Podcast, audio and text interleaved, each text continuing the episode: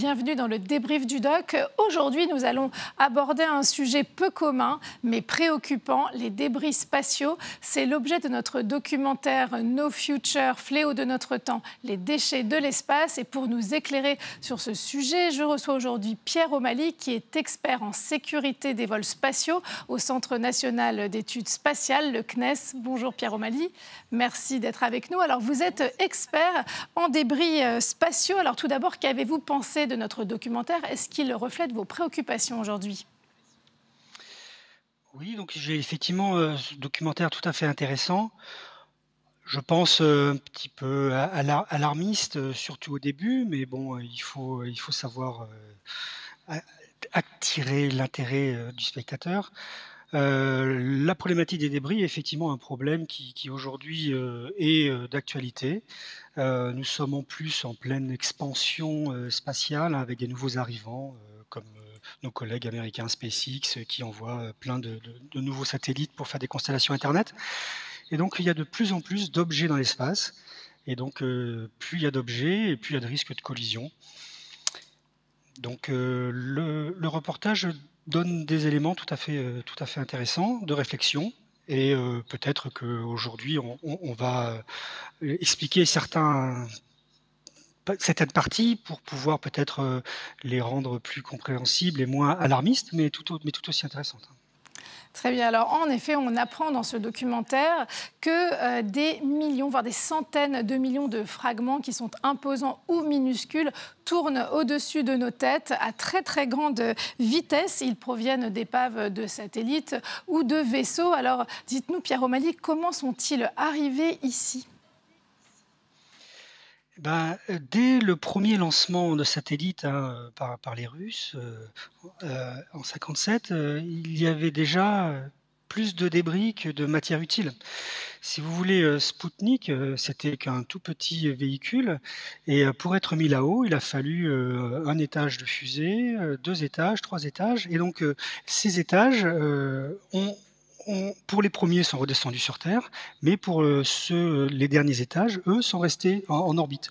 Et donc, pour une petite masse opérationnelle, il faut euh, mettre beaucoup de masse pour amener là-haut. Donc, euh, finalement, les débris spatiaux ont commencé le jour où on a envoyé un véhicule dans l'espace. C'est intrinsèque pour l'instant au fonctionnement. Alors pour qu'on comprenne bien, il y a donc les déchets qui sont en orbite, ils sont à quelle distance? Est-ce qu'ils peuvent retomber? Parce que quand ils vont dans l'atmosphère, ils peuvent se désintégrer. Ça se passe comment? Exactement. Donc euh, aujourd'hui, les orbites, il y a deux, deux styles d'orbites. Il y a les orbites qu'on dit orbites basses, qui sont des orbites qui vont jusqu'à 2000 km en altitude. Donc euh, c'est là où sont concentrées la majorité des satellites d'observation de la Terre qui permettent euh, de, faire des télécommunications, de faire des photos, des prises de vue. Et puis ensuite, il y a une autre orbite qui est l'orbite géostationnaire qui, elle, est à 36 000 km. Et à 36 000 km, c'est une orbite qui permet surtout de faire de la télécommunication et, et la télé. Alors pour les orbites qui sont en dessous de 2000 km, on peut diviser euh, l'espace en deux. Il y a jusqu'à 800 km où euh, les, objets vont redescendre euh, en plusieurs dizaines d'années. et puis quand on arrive au-delà de 1000 km, là c'est peut-être plusieurs centaines d'années. Et quand on est à l'orbite géostationnaire, c'est jamais. Donc c'est pour ça que euh, les, débris, euh, plus on va les mettre haut, et, plus ils vont euh, rester longtemps. Donc c'est pour ça qu'il faut faire attention surtout aux orbites hautes. Et puis pour ce qui est des orbites basses, c'est quand même des dizaines d'années. Hein, pour descendre un, objet qui est relativement massif, qui a 800 km d'altitude, il va mettre 50, 100 ans peut-être, s'il n'est pas aidé, à redescendre juste par le frottement atmosphérique. Et puis, effectivement, une fois qu'il arrivera dans l'atmosphère, ben, à partir du moment où, euh, où, il est, euh, il est on l'amène là-haut, donc il a des, ergols, c'est-à-dire de, carburant pour faire, pour faire son maintien à poste. Il a des systèmes informatiques et électroniques, il récupère de l'énergie solaire pour son système électrique, et donc il fait sa mission. Et une fois que cette mission est finie, euh, le satellite, si on ne fait rien, eh ben, il s'éteint ou il tombe en panne sèche et il reste là où il est. Et donc à ce moment-là, euh, son orbite va euh, diminuer petit à petit à cause du frottement, mais comme je vous disais, en plusieurs dizaines d'années. C'est pour ça qu'aujourd'hui, les réglementations, ou même la loi française, imposent à ces véhicules, une fois qu'ils ont fait leurs opérations, de redescendre le plus bas possible pour que lorsqu'ils vont euh, descendre de façon autonome, ils restent le moins longtemps possible dans l'espace et qu'ils viennent le plus rapidement possible brûler dans l'atmosphère. Je propose de regarder. 1991. Un débris spatial, un vieux satellite soviétique Cosmos 955, s'est approché de la navette Discovery. Mais l'équipage l'a remarqué à temps, la navette spatiale a manœuvré et a pu éviter la collision. Cinq ans plus tard, le satellite militaire français Cerise a été heurté par un morceau de la fusée Ariane. C'était la première collision entre un vaisseau spatial opérationnel et un débris. Il n'y a alors plus de doute quant au risque que représentent les débris spatiaux. De nouvelles questions se sont donc posées. Qui sera le prochain à être heurté? À quel moment les désastres spatiaux causeront-ils des problèmes sur Terre? Notre estimation à ce jour est que tous les 10 ans environ, une collision entre deux grands objets va survenir, c'est-à-dire une catastrophe. Il y aura une collision entre des fragments plus petits et un gros objet tous les 5 ans. 2009. Les deux tiers de l'humanité utilisent des téléphones portables. Les cartes utilisant les images satellites sont parmi les applications les plus populaires la majorité de la population de la planète sait à quoi ressemble la Terre depuis l'espace. Les populations des régions éloignées où il n'y a pas de couverture mobile utilisent des réseaux satellites. La première catastrophe spatiale, la collision entre deux objets d'envergure mentionnés précédemment, impliquait le satellite commercial Iridium 33 et Cosmos 2251, un satellite de télécommunications russe retiré du service. Iridium et Cosmos étaient surveillés, mais personne n'a pu prévoir leur impact. Ils savaient que ces objets allaient passer près l'un de l'autre, mais personne ne pensait qu'ils pouvaient se rencontrer. Ça a été une grave erreur de calcul. Après cette catastrophe, il est devenu évident que la surveillance ne garantissait pas la sécurité du fait d'un nombre trop élevé de débris spatiaux incontrôlables en orbite. Alors Pierre O'Malley, justement, ces collisions, est-ce que euh, c'est le principal danger euh, de ces débris spatiaux, justement? Est-ce qu'elles pourraient être fréquentes? Oui, euh, alors effectivement, c'est le principal danger, puisque finalement, un débris là-haut, il n'embête personne, sauf s'il vient percuter des satellites qui sont, eux, opérationnels et, utiles à la société. Donc c'est pour ça qu'aujourd'hui, euh, depuis cette collision entre les que vous avez montré dans votre reportage là entre Iridium et Cosmos, euh, il y a euh, des services qui étudient, qui cataloguent, qui regardent en permanence quels sont les gros objets qui tournent autour de la Terre. On essaye de savoir leur trajectoire et donc on arrive à prédire leur trajectoire un petit peu dans le futur puisque les trajectoires répondre à la mécanique spatiale, qui est une mécanique euh, relativement euh, précise. Une fois qu'on a les bons modèles, on arrive à, propager un petit peu euh, dans le temps. Et donc, on, essaye de prévoir les intersections entre les trajectoires des satellites opérationnels, c'est-à-dire ceux qui sont utiles pour la vie de tous les jours, et puis ces débris. Et en cas de collision probable, on fait des manœuvres qui vont générer une, distance de sécurité pour pouvoir éviter la collision.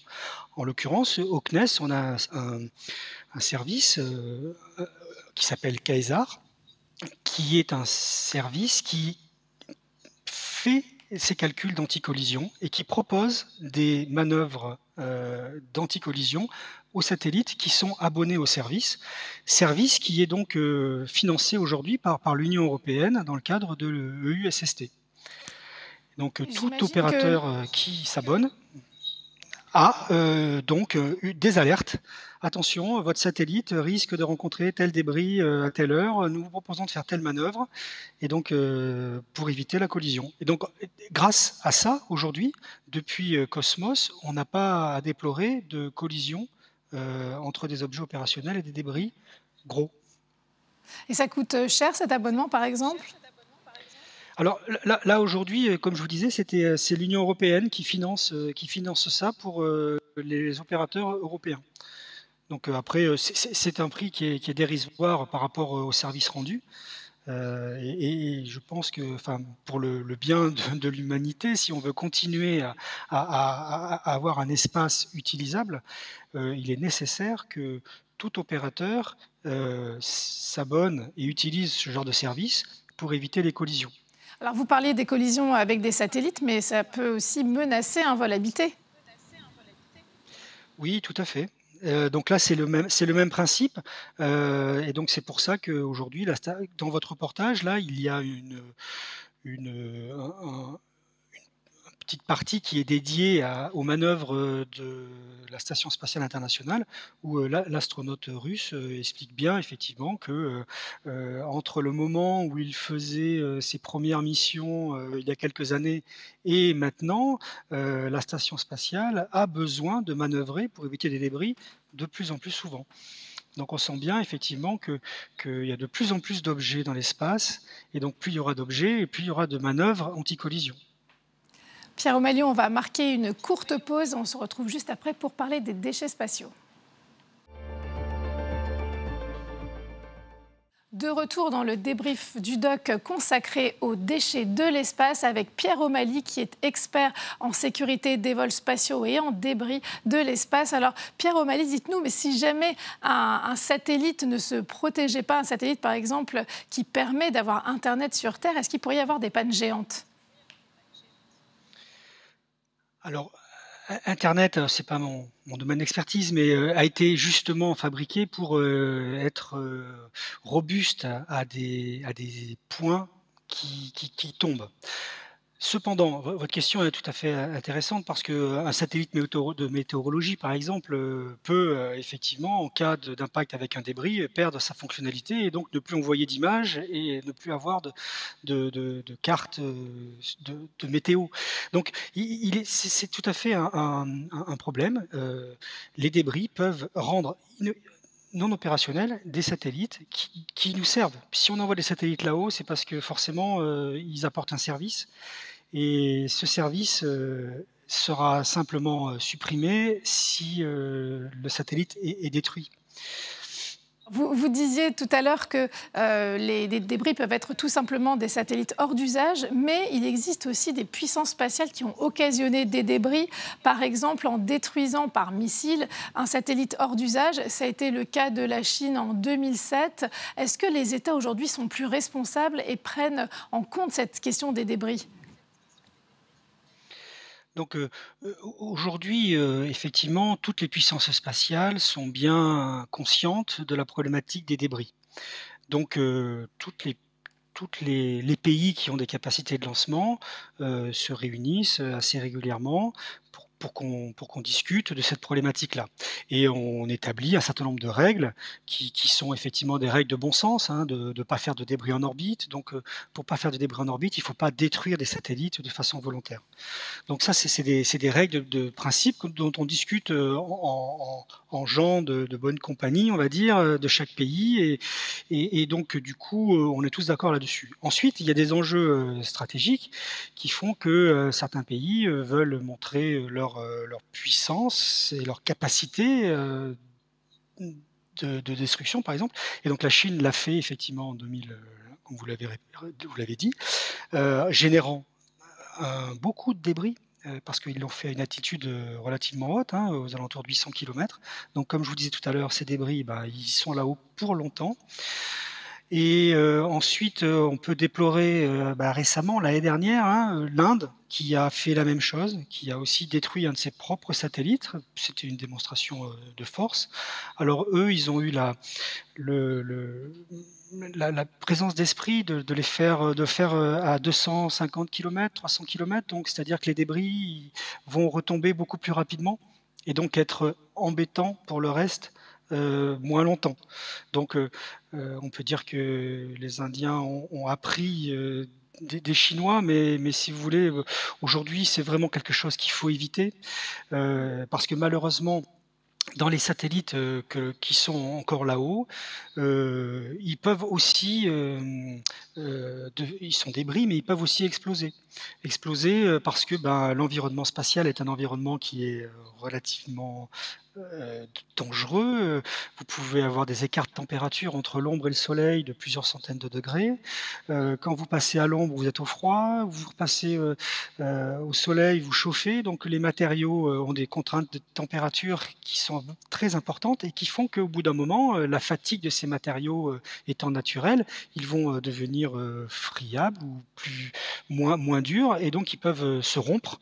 Et on peut voir ça sur des réservoirs, par exemple, ou sur des vieilles batteries qui, à force de chauffer, de refroidir, euh, se rentrent en court-circuit et explosent.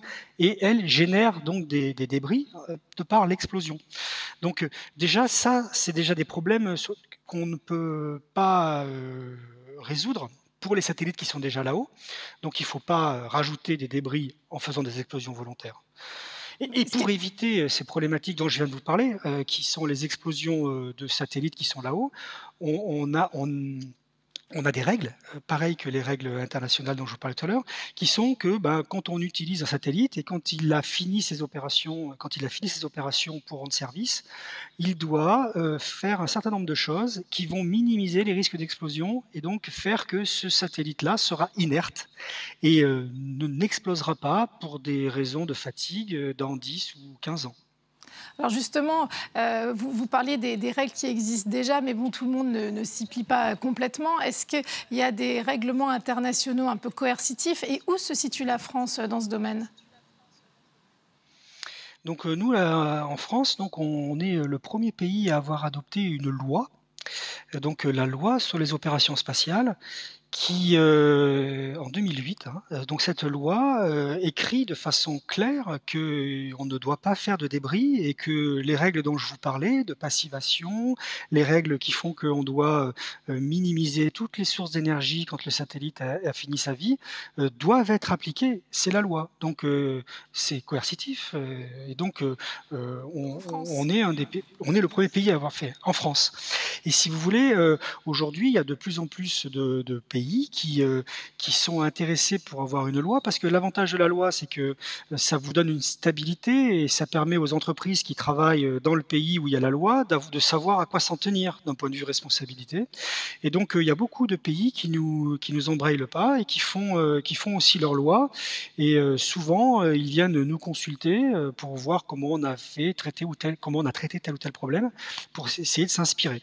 Alors ensuite, il y a les grands pays hein, comme les, les Américains, les les États-Unis, euh, les Russes, les Chinois, qui ont, qui ont aussi euh, leurs propres règles, euh, qui sont donc des règles internes à leur pays et qui sont respectées à la façon de leurs règles internes.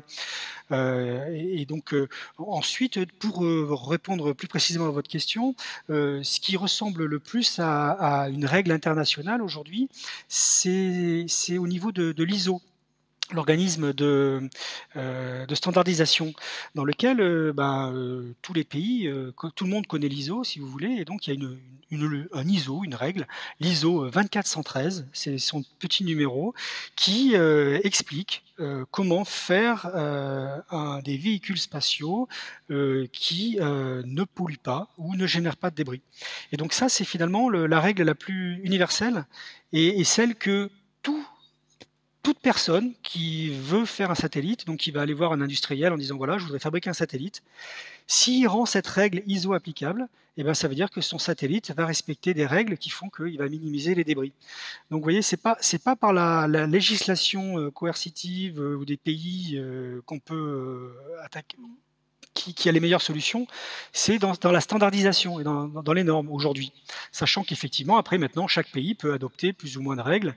Et ça, on sent qu'il y a quand même une prise de conscience et que les gens le font à différentes vitesses. Très bien. Alors je vous propose de découvrir un second extrait de notre documentaire, c'est l'avenir finalement, le grand nettoyage. Une des options pour euh, essayer euh, d'attraper ces débris consiste à déployer un grand filet dans l'espace. C'est le programme Remove Débris. On regarde. 2018. La mission Remove Debris a été lancée. Une série d'essais ambitieux sur orbite terrestre basse, visant à tester les idées les plus incroyables de capture et d'élimination des débris spatiaux. Sur Terre, de telles expériences sont impossibles à réaliser. Le moyen le plus évident est de les attraper à l'aide d'un filet. Pour le moment, nos technologies ne permettent pas d'intercepter les gros fragments. Pour tester cette technologie, des objets imitant les débris spatiaux ont été largués dans l'espace depuis l'ISS et un collecteur les suivait, un conteneur avec un filet. Le filet est placé dans un conteneur et attaché à des plombs qui sont tirés vers l'extérieur par un mécanisme à ressort. Il déploie un filet de la taille requise, dans notre cas 5 mètres, puis il s'enroule autour du satellite. Cette vidéo a été filmée par les caméras du collecteur. Le filet ne s'est pas complètement déployé, mais il a quand même réussi à piéger les débris. Ça me rappelle un peu les gladiateurs qui jetaient leurs filets dans l'arène, et ce n'était pas si facile de s'en démêler. On a aussi eu un système absolument infaillible où les plombs se déployaient et renfermaient le filet automatiquement. L'ensemble de l'opération n'a pas duré plus de 5 secondes. Un tel filet peut attraper des fragments de débris de taille moyenne, ne dépassant pas les 2 mètres et pesant jusqu'à 2 tonnes, et seulement à une distance de quelques mètres. Dans des conditions réelles, l'appareil doit arriver à hauteur d'un débris spatial pour s'en approcher en toute sécurité. quand est-ce que ce programme va être réalisable, ce grand nettoyage? Ah, Le grand nettoyage, euh, aujourd'hui, euh, c'est qui paye? Donc, euh, ce que vous avez montré là dans, votre reportage, c'est effectivement des initiatives euh, technologiques pour euh, être prêt techniquement euh, lorsque on sera prêt à, financer ce genre de, de, de, manip. Mais oui, c'est le nerf de la guerre. Combien ça coûte? Parce que j'ai lu des exemples de, tarifs pour cette mission, c'est-à-dire prendre un débris et ensuite le rejeter dans l'atmosphère pour qu'il se désintègre. Ça coûterait entre 10 ou 15 millions. Vous confirmez ces chiffres? Oui, c'est les chiffres qui, euh, tournent effectivement. Hein, euh, alors, euh, si vous voulez, c'est effectivement très cher pour aller chercher un débris. Alors après, il faut relativiser ce, ce coût-là parce que si ce débris va détruire un satellite à 500 millions qui permet de faire de la télémédecine dans des endroits reculés, on, peut se dire que finalement l'investissement est peut-être euh, justifié. Vous voyez, donc euh, c'est pour ça qu'il faut mettre tout en perspective. Euh, le, le coût, dans, dans l'absolu.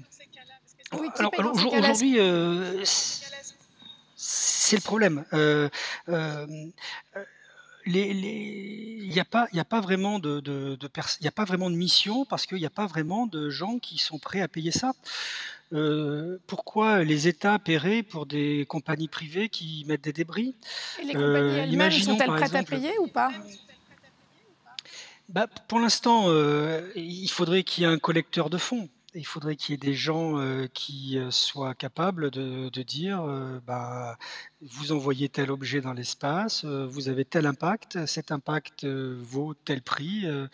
Donc nous aujourd'hui, point de vue agence, ce que l'on essaye de faire, c'est de dire aux gens qui font des nouveaux véhicules, de dire bah, ces véhicules-là, vous les transformez pas en débris.